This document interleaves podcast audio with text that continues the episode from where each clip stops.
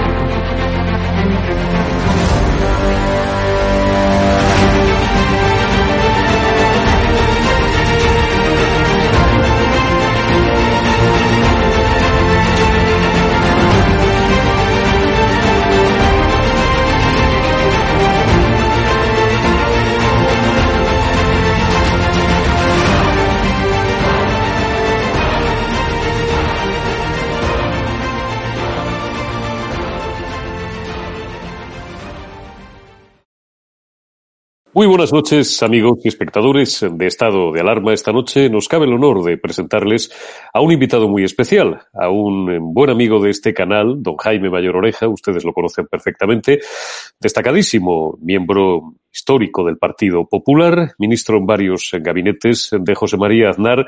Siempre de él se dijo, y yo estoy firme convencido de ello, de que ha sido el mejor ministro del Interior de la democracia, el mejor ministro del Interior que hemos tenido al frente de esa nave siempre tan compleja y tan delicada que es la seguridad del Estado. Ha sido también eh, un eh, activo político en su comunidad, en la comunidad autónoma vasca, en el País Vasco.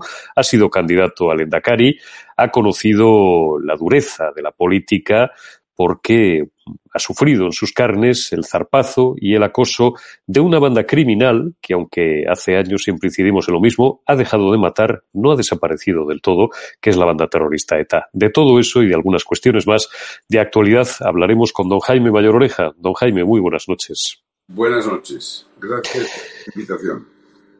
Don Jaime, eh, la primera pregunta directamente y, sin anestesia. ¿Qué males aquejan a España? ¿Qué le está pasando a España en este maldito 2020 que sin duda todos recordaremos como uno de los peores años de nuestra historia? Que ha ganado un proyecto de la ruptura. Nosotros en el año 76, 77, desde la UCD, desde el impulso del rey, desde el conjunto de la sociedad española, hicimos que ganase la reforma, el espíritu de la reforma, es decir, enterremos las dos Españas, una constitución entre todos y para todos, ganó el espíritu de la reforma. Hoy ha ganado el espíritu de la ruptura, ha ganado la ruptura, ha ganado el proyecto de ETA. ETA no solo era una organización terrorista, ETA esencialmente es un proyecto de ruptura, de un modelo de sociedad, de unos fundamentos, de unos cimientos. No solo está en entredicho el sistema constitucional, el régimen del 78, como se dice. No, se trata de sustituir y reemplazar una sociedad por otra, unos valores por otros. La ruptura sobre la reforma. Y por eso estamos ante una situación en la que ETA es capitán general, porque la única organización, la única estructura que ha permanecido fiel a la ruptura, matando y asesinando, ha sido ETA. Ese es el proyecto que hoy tenemos delante de nosotros.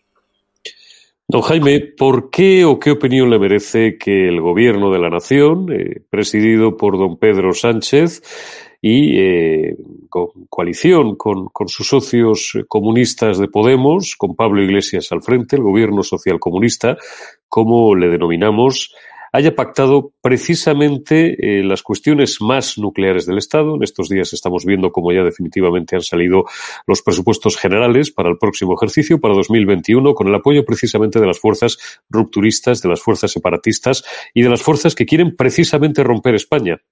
No es un contradios eh, esto. Pensábamos que nunca asistiríamos bueno, pues, eh, a, una situación política tan kafkiana. No, es simplemente la lógica de un proceso. Lo ilógico hubiese sido lo contrario. Esto arrancó con un acuerdo marco que hacen Zapatero y ETA en el año 2004, antes y después del atentado del 11M. Unos dicen que van a dejar de matar ETA y Zapatero se compromete a una transformación de la sociedad en el ámbito moral, territorial y social, otra España. Entonces lo lógico es que ellos sean los coprotagonistas. El nacionalismo vasco y catalán es lo mismo. Unos han estado en la vanguardia, otros han estado en la retaguardia. Unos han asesinado, otros no han asesinado. Ayer estaba siempre ETA en la vanguardia, hoy está en la vanguardia el nacionalismo catalán en sus instituciones, sin duda. Pero es el mismo. Esos son los, es el otro poder. Podemos es simplemente el embajador de ETA y de, y de Esquerra Republicana en el gobierno, pero la izquierda vasca extrema, la izquierda catalana extrema, son los coprotagonistas conjuntamente con el Partido Socialista, con Zapatero en su momento y con Sánchez. Podemos son despreciados por la izquierda vasca y la izquierda catalana. Es la izquierda española. Es la izquierda de los maquetos. En mi tierra diríamos la izquierda de los maquetos. Pero juegan un papel relevante porque son embajadores de las dos fuerzas poderosas, sobre todo ETA, que sin duda en la ruptura son los que mandan y determinan en España. Por eso este gobierno no es una casualidad, no es un gobierno de coalición, es un frente. No es un gobierno de coalición, esencialmente es un proceso que está puesto en marcha desde el 2004. Entonces nos malgobierna un proceso y nos malgobierna un frente, pero no es ni un gobierno Frankenstein ni un gobierno de coalición. Es otra cosa. Es el gobierno de la ruptura, este Frente Popular, como nosotros también lo denominamos, parece a veces recordar tristemente otras situaciones vividas en la historia de España a lo largo del pasado siglo. Eh, no sabemos muy bien si estamos en 1936, don Jaime, o en 1933, pero lo cierto es que tenemos de nuevo, eh, casi 90 años después, una, o noventa y tantos años después, una amalgama perfecta, una tormenta perfecta, cual es eh, la de un gobierno de socialistas, de comunistas, de republicanos, por supuesto, de independentistas, que además eh, se jactan de, de, fomentar una crispación social creciente. Han vuelto a dividir a la sociedad como hacía décadas que no, que no recordábamos, rompiendo y dinamitando, haciendo saltar por los aires toda esa concordia y ese pacto constitucional al que usted se refiere que costó tanto tiempo conseguir y que se ha disuelto como un azucarillo. ¿Esto tiene vuelta atrás, don Jaime, o estamos abocados de nuevo a una espiral de incierto desenlace? No, estamos abocados a una espiral de incierto desenlace. Hoy tenemos ya el extremo desorden. El extremo desorden nunca culmina en el desorden. Al final llega la violencia, lo que no sé, no sé predecir, no soy ningún profeta, no puedo decir en qué va a consistir, en qué, va, en qué se va a concretar, ¿no? Pero hemos vuelto a cometer los mismos, los mismos errores que se, cometieron en los años 30. Los mismos errores. Es otra sociedad, indudablemente. Pero en términos políticos, el modelo es el que entre el 31 y el 35, es decir, entre la ruptura que significa la Segunda República y entre el Frente Popular, que es su desenlace, pues fundamentalmente hoy les copiamos, les imitamos y por eso van a celebrar, lo han dicho en el Congreso de los Diputados estos días, un gran acto en recordando los 90 años del advenimiento de la Segunda República, porque es evidente que todo este modelo lo que nos, a lo que nos conduce es a una república plurinacional. Ese es el modelo. Es el mismo modelo de la Segunda República con la incorporación de ETA en el proyecto es decir, una realidad plurinacional. Bueno, eso es un disparate, ¿no? Por eso lo importante es resistir y ofrecer alternativas en el ámbito político y cultural. Pero de otra manera, el Frente Popular liquidará la monarquía en España. De otra manera, el Frente Popular nos va a llevar a una a una realidad plurinacional, que, que se ha demostrado que va a ser un fracaso. Si ese proyecto está abocado al fracaso, si la sustitución de un orden social de una sociedad por otro ya está abocado al, a la catástrofe y al desastre, van a fracasar lo que pasa, que van a hacer mucho daño. Lo que, lo que sucede es que cuando hagamos el inventario de los daños que ha producido esta experiencia, otra vez vamos a constatar la catástrofe que ellos han impuesto en España y, la polarización y, el extremismo a los que nos va conduciendo esta sociedad. ¿Qué éxito puede tener esta gente? Porque, como usted bien apunta en esta última respuesta, apuntan directamente a la monarquía, no porque probablemente, como dicen ellos, el ciudadano Felipe de Borbón les estorbe o les importe ni lo más mínimo. Lo que les importa es la institución, lo que les importa es la corona y les importa en tanto en cuanto, además de que son republicanos y así se manifiestan, es la clave del arco precisamente el sostén y el garante de todo el andamiaje de libertades, de todo el Estado de Derecho del que disfrutamos en virtud, lo volvemos a repetir, de ese pacto constitucional. Si cae, si consiguen hacer caer a esa clave de arco, que es la institución monárquica y que es la jefatura del Estado, cae todo. Bueno, ellos, ellos fundamentalmente no quieren destruir solo la Constitución y el régimen del 78. Hay cinco grandes valores que quieren destruir simultáneamente. Por eso hay que entender el proyecto cultural que da base a esto, que no solamente es un proyecto político, que es un proyecto de sustitución de una sociedad por otra. Quieren destruir el valor de la vida. Por eso tenemos la ley de la eutanasia, una, una ley terrible, que cambia conciencias y que vamos a ver en su aplicación auténticos dislates muchos peores que los que se producen hoy en el Benelux, en Holanda y en Bélgica. En segundo lugar, vamos a ver el ataque, obviamente, del valor de la verdad. Por eso tenemos la ley de memoria democrática en la, esperando a la otra esquina. Está una comisión de la verdad, que también es otra aberración que se pone en marcha en España. Pero es que es la libertad. Otro valor que significa la ley de libertad de educación que se está aprobando estos días en el Congreso y en el Senado, y viene probablemente una ley de libertad religiosa que vendrá en poco tiempo, pero es que también es la naturaleza de la dignidad de la persona, es el sentido de la familia.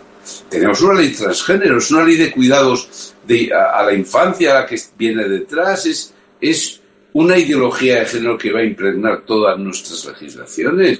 Y luego, por último, la monarquía y la iglesia porque son las instituciones centralizadas en España y quieren otra España diferente, radicalmente diferente. Y es evidente que por eso les sobra la monarquía, les sobra esta institución, porque está vinculada a la idea de España y quieren otra España. Quieren una realidad plurinacional y una república. Bueno, ese es el proyecto. Esa es la dirección. Lo que pasa es que en esos capítulos que he enumerado hay algunos en donde entra ya a saco y otros están actuando de una manera más civilina. Es más difícil, es más difícil avanzar en la autodeterminación que avanzar en la eutanasia para ellos. Es más difícil para ellos avanzar en la manera que destruyen la monarquía, en qué momento, pues que, introducir eh, la ley de transgénero. Pero la dirección es una, ¿eh? Es esta. Y el proyecto marco inicial el proyecto de ETA y Zapatero, año 2004. Y a partir de ahí se entiende todo. El proceso catalán no es solamente una dinámica catalana, ¿eh? Nunca hubiese habido un proceso catalán sin el proceso al que acabo de, que acabo de mencionar, ETA Zapatero. Pero es que la moción de censura de Rajoy no era por la corrupción del Gürtel, era porque era un paso necesario para asociarse todos alrededor de un gobierno todos los acuerdos entre nacionalistas, socialistas, comunistas, populistas en las comunidades autónomas es otra consecuencia de ese acuerdo marco. Todo forma parte de lo mismo. Es una izquierda irredenta que en un momento determinado dice hay que fracturar la reforma. La reforma del 78, hay que construir otra sociedad, no podemos conformarnos con este paso tan timorato y tan tímido que significó lo que hicieron en el fondo las derechas en el año 76 y que alumbró la Constitución española del 78. Usted ha pronunciado varias veces el, nombre, don Jaime, de José Luis Rodríguez Zapatero. Algunos pensamos que los eh, grandes males que aquejan de manera reciente a, esta España nuestra arrancan en ese 2004, ese maldito 2004. Zapatero, que yo no sé si sigue mandando mucho entre bambalinas en la escena política española, o sigue siendo directamente una marioneta, permítaseme la expresión, manejada por otros en la sombra, pero que sigue tristemente de actualidad, eh, en la actualidad por sus servicios al régimen, al régimen criminal y al régimen liberticida eh, venezolano que encarna Nicolás Maduro y haciendo declaraciones que como expresidente del gobierno de España, que protocolariamente además es presidente hasta el fin de sus días, por tanto presidente también, José Luis Rodríguez Zapatero, sonrojarían no ya a un demócrata, sonrojarían a cualquier adolescente con una cierta noción y una cierta idea de la libertad, de la democracia y de, y de unos rudimentos políticos básicos. ¿No le parece patético un presidente paseándose por los platós de televisiones y dando conferencias a lo largo y ancho del mundo actuando como un mercenario o como un empleado de un régimen criminal y de, un tirano como Maduro. Bueno, es que Rodríguez Zapatero es el ejecutor material con ETA de este proyecto que hoy vivimos. Entonces, en este gobierno confluyen dos movimientos de liberación nacional, uno interior y otro exterior. ETA es un movimiento de liberación nacional interior. Esquerra Republicana es un movimiento de liberación nacional interior. Y todo el régimen de Maduro y lo que pasa en Colombia y lo que sucede en algunos países americanos es un movimiento de liberación nacional. Nacieron contra España. Lo que pasa es que es exterior y hay, su embajador es Zapatero. Por eso Zapatero confirma que jugó un papel en la articulación en su gobierno de un proyecto en donde jugó un papel relevante el Movimiento de Liberación Nacional Interior y ahora juega un papel relevante en el encaje del movimiento de liberación nacional que está en el exterior, que ha odiado a España siempre y que representan todo el indigenismo y todo lo que son estos movimientos. Ahora bien, las cosas como son, es decir, el, proyecto inicial, el que fue el mal llamado proceso de paz, de resolución de conflictos, fue apoyado por todo el Partido Socialista. ¿eh? Es decir, eh, Felipe González, Alfredo Pérez Rubalcaba, todos ellos inician el proceso de diálogo y negociación con ETA a través de un proyecto de resolución de conflictos alumbrado por la Fundación Henri Duman, presidida por Javier Solá. Lo que sucede es que algunos de ellos, a medida que van avanzando los años, los primeros años, se dan cuenta que están actuando de aprendices de brujo y que se, se está creando un monstruo. Cuando Sánchez gana en el Partido Socialista es porque algunos ya dicen que esto es un gobierno Frankenstein, pero son aquellos que han impulsado este mal llamado proceso de paz. Lo que pasa que, insisto, dentro del Partido Socialista se cree que ellos mienten mejor que nosotros y que pueden hacer un proceso en el que engañan a los DETA y a los españoles y no dicen lo que están haciendo. Pero ese proceso que algunos dijimos cuando se nos presentó que no, porque esto podía acabar en la España de la autodeterminación, porque claro, fuimos de alguna manera violentamente atacados. Éramos los, radicales extremistas, pero la realidad es que empezó el Partido Socialista. Otra cosa es que dentro del Partido Socialista hay personas que se dieron cuenta, no mucho tiempo después, que esto alumbraba monstruos, por ejemplo el gobierno Frankenstein, y lo bautizaron ellos como gobierno Frankenstein se les estaba yendo de las manos. Y es evidente que con lucidez se enfrentaron a Sánchez, pero era demasiado tarde. Ya el monstruo había nacido, el Frente Popular había nacido y, y ETA estaba en los mandos de este proyecto. Usted ha pronunciado la expresión gobierno Frankenstein, eh, que es eh, propiedad intelectual y fue a quien primero se la escuchamos del desaparecido Alfredo Pérez Rubalcaba. Probablemente si viviera se daría cuenta, como usted bien apunta, de que alumbraron un monstruo. Felipe González, en los últimos meses, sobre todo, es prolijo en sus declaraciones muy críticas con el actual gobierno y con el actual statu quo. Eh, pero todo esto, y volvemos a incidir siempre en lo mismo, parte de, de una raíz maldita y de una semilla casi demoníaca, podríamos decir, que es la del 2004. Lo sabemos todo, don Jaime, sobre el 2004, sobre lo que ocurrió y sobre la autoría eh, intelectual de aquellos malditos atentados de Atocha que alumbraron un nuevo régimen para España y, en cierta medida, para el mundo, como estamos viendo.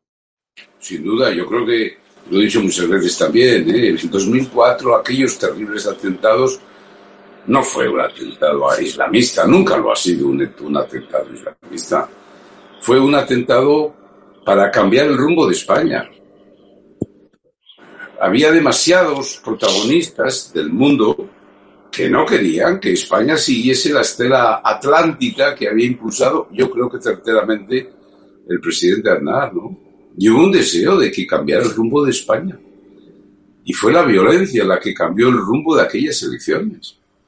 Aquellas elecciones se hicieron para eso, para que cambiara el rumbo. Y vaya si lo hizo. Y por eso en la democracia española hay un antes y un después. Antes del 2004, España yo creo que caminó en la senda de la normalidad, de la eficacia, con nuestros errores, pero es evidente que fue necesario un gobierno de transición de la OCDE, fue necesario un gobierno socialista en el año 82, que gobernó 14 años, fue necesario, y fue necesario un gobierno del Partido Popular. Pero llegó el 2014, 4, y a partir de ese momento todo es más bien un dislate. Todo está ya determinado por un atentado cuyo objetivo era cambiar el rumbo de España. ¿Quién lo hizo y quién lo dejó de hacer? Mire, yo podés tener mis sospechas, mis impresiones, mis pero no, no, yo no estaba en el gobierno, no tengo pruebas, no tengo absolutamente seguridad, pero lo que sí tengo la seguridad es que el autor intelectual quería cambiar el rumbo de España y reitero, y vaya si lo consiguió. El autor intelectual que no está ni juzgado ni condenado, lo dijo el señor Aznar en, en su comparecencia posterior ante, ante el Congreso de los Diputados. No, ninguna duda, no tengo ninguna duda de que eso fue así no tengo ni duda. Lo que pasa es que probablemente son esas acciones que la historia no desvela. ¿eh? Hay atentados, hay momentos determinantes, eh, críticos, que sin entrar en una, lo que yo diría y dicen teoría conspiratoria, pero sin embargo algunas veces se producen. Y yo no tengo duda de que esto fue así. No fue, fue todo menos lo que nos han dicho que fue. Ahora afrontamos una pandemia, eh, desgraciadamente, en los últimos 10, 11 meses, don Jaime, que, bueno, sin, sin habernos conducido puramente a una situación comparable a la de una guerra, una situación bélica, pero nos ha acercado bastante, tanto a nivel sanitario, por supuesto, como económico y como social. Se nos viene encima una catástrofe económica todavía no bien calibrada, ni siquiera por los economistas más pesimistas. ¿Cómo valora usted la gestión de este, de este gobierno eh, al frente de los mandos de la nave en una situación absolutamente dramática que eh, oficialmente no, porque se empeñan en hurtarnos no menos de 20 mil muertos, pero que todos sabemos ya, en base a fuentes como el Instituto Nacional de Estadística o los tribunales de justicia de las distintas comunidades autónomas, una cifra de muertos, digo, escalofriante, que rondaría los 70.000. Y ahí seguimos todavía, en la segunda oleada, en la tercera oleada. ¿Cómo califica usted eh, la gestión gubernamental de esta pandemia? ¿Y cree usted además que esta pandemia bueno, pues esconde también una intención oculta, porque hay muchos que creemos que este virus, pues no ha aparecido como una seta por casualidad de imponernos, eh, sería una herramienta más para imponernos eh, por parte de los globalistas esa, bueno, pues esa agenda 2030, ¿no? Porque estamos asistiendo en los últimos meses a un recorte de libertades y de derechos civiles sin precedentes. Mire, yo eh, voy a ser muy corto, porque, mire, aquí hay dos virus el virus exterior, que es el que viene de China y del que yo sé muy poco y tengo poco que aportar. Y tenemos el virus interior, que es el que he explicado en estos minutos y del que sé un poco, un poco, no mucho. Y es el que yo me explayo. Entonces yo, del virus exterior, sinceramente tengo poco criterio. Soy muy ignorante. Creo que debemos concentrarnos sin duda en combatir el virus exterior sin olvidarnos del otro, del virus interior, que va a ser más largo que el exterior. Yo creo que el exterior, antes que después, con errores, defectos, barbaridades que se han podido cometer, pero al menos era impredecible. Eh, y, las cosas impredecibles para todos los gobiernos, bueno, nos exige que sea, en mi opinión, responsabilicemos menos que lo que podemos responsabilizar de un virus que han creado ellos, que es el virus interior al que antes me he referido. Por eso yo soy corto en mis observaciones. No, opinaré excesivamente respecto de lo que es una cuestión que, que yo desconozco, que no conozco. La otra, un poquito. Esta, nada. Y entonces, como siempre, como todos los gobiernos, pues, pues, pues nadie acierta en este sentido, unos con más responsabilidad, otros con menos responsabilidad, pero insisto, no emito un juicio, no me concentro en este tema por todo lo que le acabo de decir. Para terminar, don Jaime Mayor Oreja, me gustaría que nos dejara eh, a pique ya de esta, de esta Navidad, de estas festividades familiares y entrañables que este año viviremos desgraciadamente de una forma un poco distinta, pero dentro de este contexto y de esta idea general de España que usted ha dibujado eh, magistralmente, pero sombría a la vez, para que nos quedáramos, digo, con un mensaje de esperanza. ¿Cómo se puede dar algo que a nosotros, tanto desde este medio de comunicación como desde otros ámbitos también nos interesa mucho, que es la batalla de las ideas? ¿Cómo se puede articular un proyecto alternativo, un proyecto positivo, un proyecto de una España, bueno, pues en la que vuelva a aflorar la esperanza, la paz, la prosperidad y un camino de futuro que ahora mismo parece que está prácticamente cegado eh, bajo la égida de este gobierno socialcomunista. Pues lo ha dicho usted muy bien. Es decir, primero, tenemos que saber resistir los españoles de buena fe que creemos que esto es un disparate. Primero un ejercicio de resistencia, no, no de inacción. Tenemos que hacer todo menos estar quietos.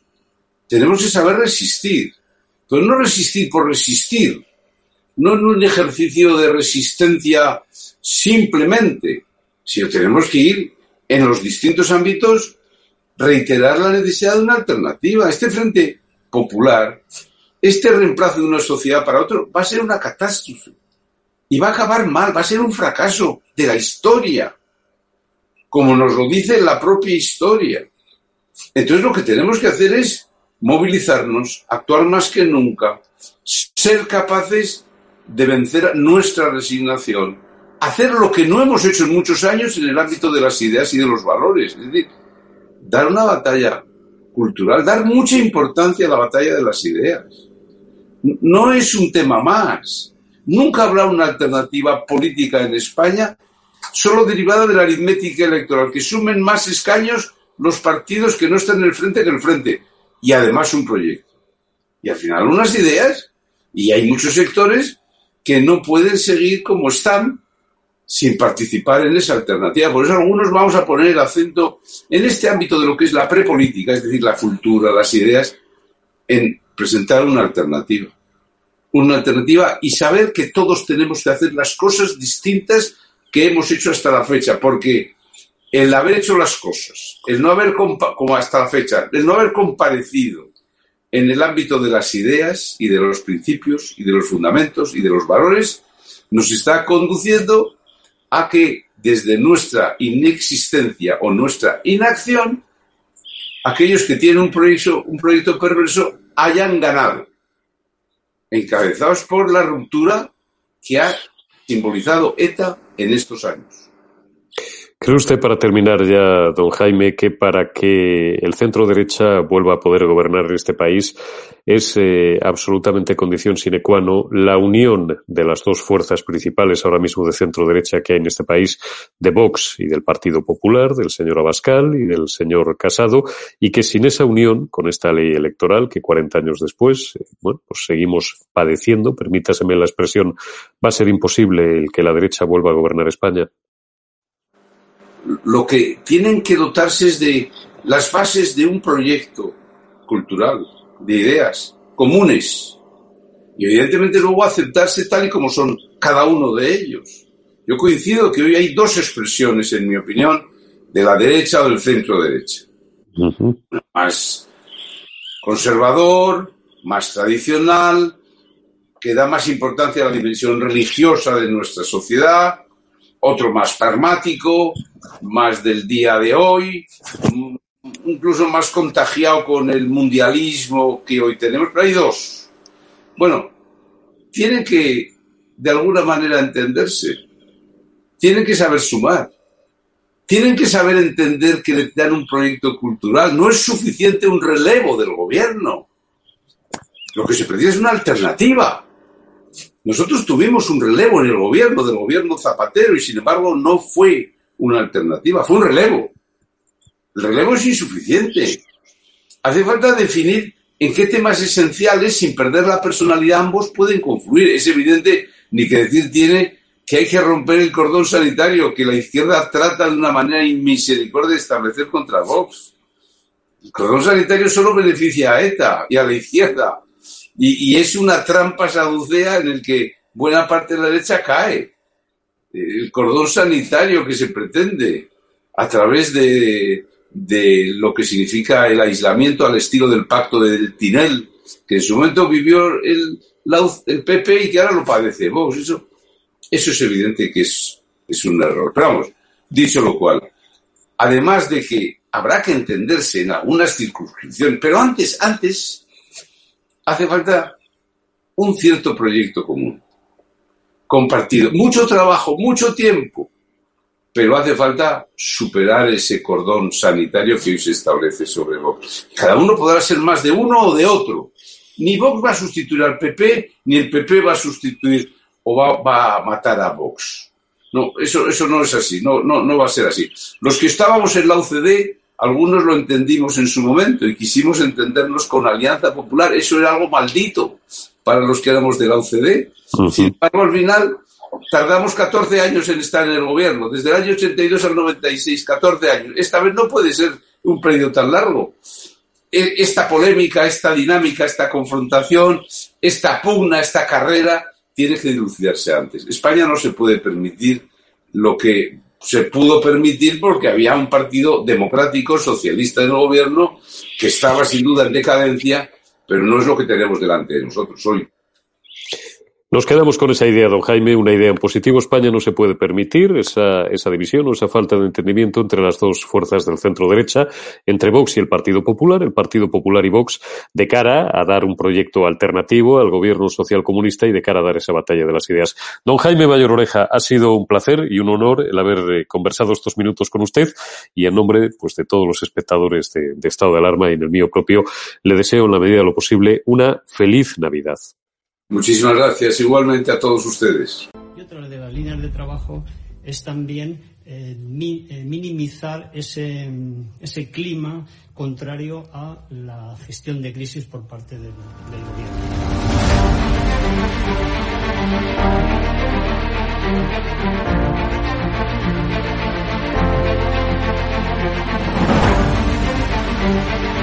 Van a garantizar, como digo, de inmediato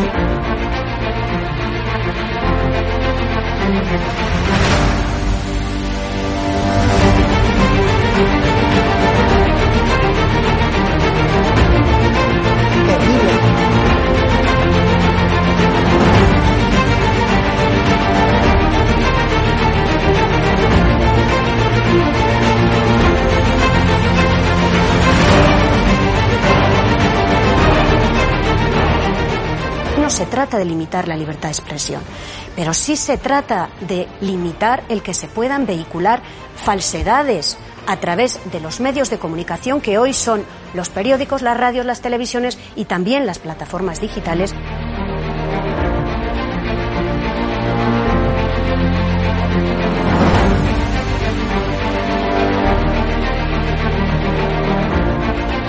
Cuando los comunistas han tenido éxito? En momentos de excepcionalidad, en momentos de crisis.